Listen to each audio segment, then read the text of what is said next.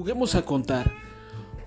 Hoy les voy a platicar de una de mis mascotas.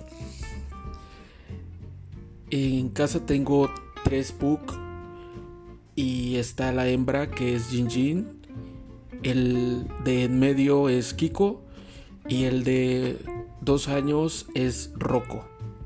Un Pug cervato, el más travieso de todos, el que vino a cambiar mi, mi ritmo de vida cada vez que lo, que lo saludo porque es muy inquieto.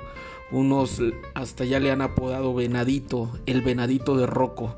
Unos les dicen coco, otros le dicen, bueno, yo cuando estoy enojado le digo loco. Miren, el que tiene Pug sabe muy bien de qué es lo que estamos hablando. Son, son caninos muy inquietos, juguetones, hermosos, hermosos.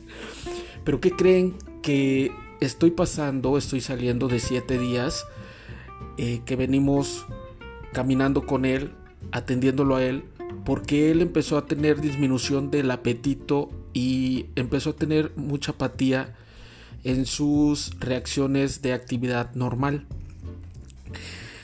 Me empezó a dar cuenta y de repente lo escuché que eh, en la noche que estaba devolviendo el, el alimento y me empecé a preocupar.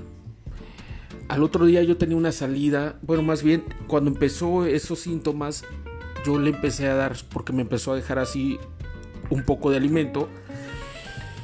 Y, y sí me, me, me, llamó la atención, le empecé a dar suero, pensé de que estaban las cuestiones del parásito.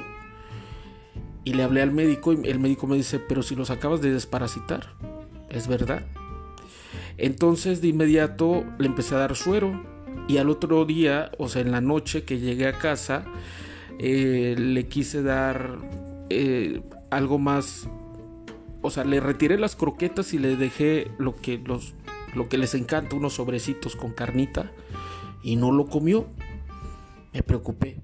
Tenía una salida a la ciudad de Tuxtla Gutiérrez y a esa hora que vi que no lo comió, porque pues quería, me iban a hacer favor de estar checando los perros a, las, a los chiquitines. me siento mal decirle perros porque no acostumbro, le, los, les hablo por su nombre, así que me van a disculpar si, si de repente los, los estoy, les estoy platicando por su propio nombre, ¿no? Entonces, ya había, ya había dejado recomendado a Jinjin, a Kiko y a Rocco con un amigo que pasara a darles de comer. Pero me empecé a preocupar porque pues Rocco no estaba comiendo, así de que molesté al médico y le digo, por favor médico, atiéndame porque tengo una salida mañana y necesito saber qué está pasando con Rocco. El médico muy amablemente, el, el, médico Salvador, me atendió, que por cierto le mando saludos y muchas gracias y felicidades por su profesionalismo y su ética que tiene con, con clientes como uno, desesperado.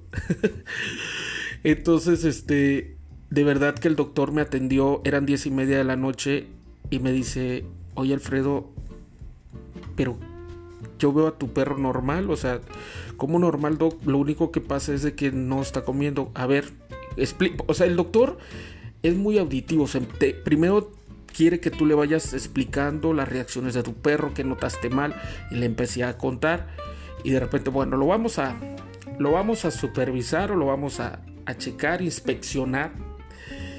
Y de repente cuando levanta las orejitas dice, Alfredo ya sé que tiene tu perro.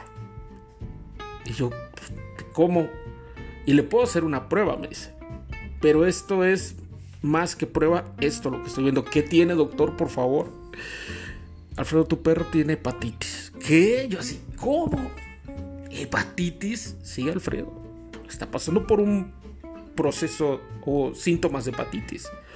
Primero que nada me explicó que tenía ictericia. Es, es, la ictericia es representada con este, una coloración amarillenta. Ya ven de que tienen las orejitas y si tú les levantas las orejitas ahí siempre han sido blanquito, pues ahí ya estaban las manchas amarillentas. Y en su abdomen, en su pancita, ya ven de que viene una parte donde cuando les hacemos cosquillitas a los a nuestras mascotas, ahí amarillo. Y los ojos, o sea, abren, los ojos así, los por dentro empecé a ver que sí. Yo le digo, doctor, ¿y qué voy a hacer? Mira, tenemos que tratarlo porque eh, si no, esto se va a complicar. Se va a complicar, va a haber este, fiebre elevada, no, no representaba fiebre elevada, anorexia, diarrea con sangre, va a haber vómito de sangre, fotofobia, intolerancia a la luz, lagrimeo, inflamación de las amígdalas y va a morir. Y yo, no, no, no, no, no, no, a ver, ¿qué, qué, tenemos que hacer? Yo así que primero le inyectó dos dosis para desinflamar el hígado, para reanimar al hígado, porque precisamente me explicó él que por eso ya no tenía, ya no tenía hambre, porque ya no había una función, ya el hígado ya estaba muy saturado de proteínas y me dijo, lo primero que vamos a hacer es quitarle definitivamente cero alimentos, no le puedes dar este croquetas, no le puedes dar sobrecitos, tienes que empezar a trabajar, hay que suplir la carne, la carne de soya y meterle lo que es los las verduras, el, el arrocito, las papillas. Cuando él me estaba diciendo eso, yo me estaba imaginando, pero ¿cómo? ¿Cómo le voy a dar ese tipo de alimento a Rocco? Ay, qué complicado. Lo primero es de que tuve que cancelar el viaje porque eh, por supuesto que no lo iba a dejar solo. Nadie más va a cuidar a las mascotas mejor que tú y te tienes que involucrar. Y esta ocasión fue una de mis fue una primera vez que me involucré en un estado tan delicado eh, en una mascota que es Rocco. Entonces ya me vine a casa, le compré al otro día sus, sus cosas que iba a requerir y por ejemplo compré lo que es el gluten, que es carne de soya, se lo licué con verdura hervida y, y este y qué más fue verdura hervida, sí, pero qué creen que le costó mucho. Entonces yo, yo me estaba preocupando porque la verdad sí era estar una hora, hora y media con, con Rocco, porque todo es vía, vía oral en el aspecto que suero con jeringa, la comida, la papilla con jeringa y, y abrirle la boca. Es la verdad que para mí fue los primeros días muy desesperante, demasiado, pero vas aprendiendo y aprendes a conocer a tu perro, a tu mascota, conocí a Rocco y te vuelves muy cercano a, ellos. Me di cuenta que tienes que estar eh, fluyendo con ellos para que ellos también lleguen a conocerte y comprenderte un poquito. Y así todo funciona en armonía. No los tengo olvidado, créanme que no los tengo olvidados a, mis tres mascotas. Tienen un patio pavimentado, o sea, por eso yo le dije al, doctor cómo fue que se enfermó Rocco si no están en el exterior, no están expuestos a, un contacto con más perros. Eh, yo les doy de comer todos los días, les cambio el agua todos los días. Y el doctor me comentó que probablemente tal vez yo no me di cuenta y de repente en el campo donde, donde andaba trabajando, porque andaba trabajando en, un en, campo, en un proyecto ahí de, de, este, de campañas electorales, y probablemente yo, yo llevé el, el virus, o por cuestiones de la lluvia que está lloviendo, y, y, Rocco, fíjense que Rocco Lambe, o sea, es, es, muy, es muy, este, que todo anda descubriendo, le gusta, él, es el que, el primero que se termina la comida, el primero que va pelea comida, el primero que anda lambiendo, que tomando agua, de hinchar, o sea, es, es, travieso. Y yo siento que por ahí fue, que por ahí fue. Entonces, eh, la verdad, yo estoy muy agradecido con el doctor porque ya vamos en el séptimo día y es en el séptimo día que yo ya sé hasta de qué manera le, doy de comer a Rocco y qué manera se me hace más fácil para darle su papilla. Y ayer que me felicitó me dijo, felicidades Alfredo, Rocco está en excelentes condiciones, ya no tenía las orejas amarillas, las orejitas, ni el abdomen amarillo, está comiendo bien y me dijo, tienes que eh, duplicar, duplicar esa actitud para estar en supervisión de, tu, de la alimentación de Rocco. Porque los efectos secundarios son, los, son también un poco graves.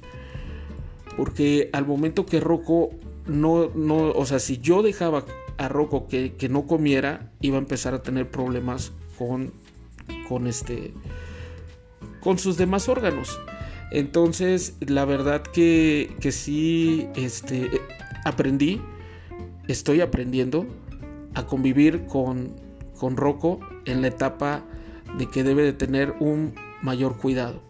Las mascotas son muy lindas, eh, te hacen la vida más, más, más placentera, más alegre, pero también aprendí a, a seguirlas viendo con más, con más profundidad, más atención, para que no les pase otro descuido como esos.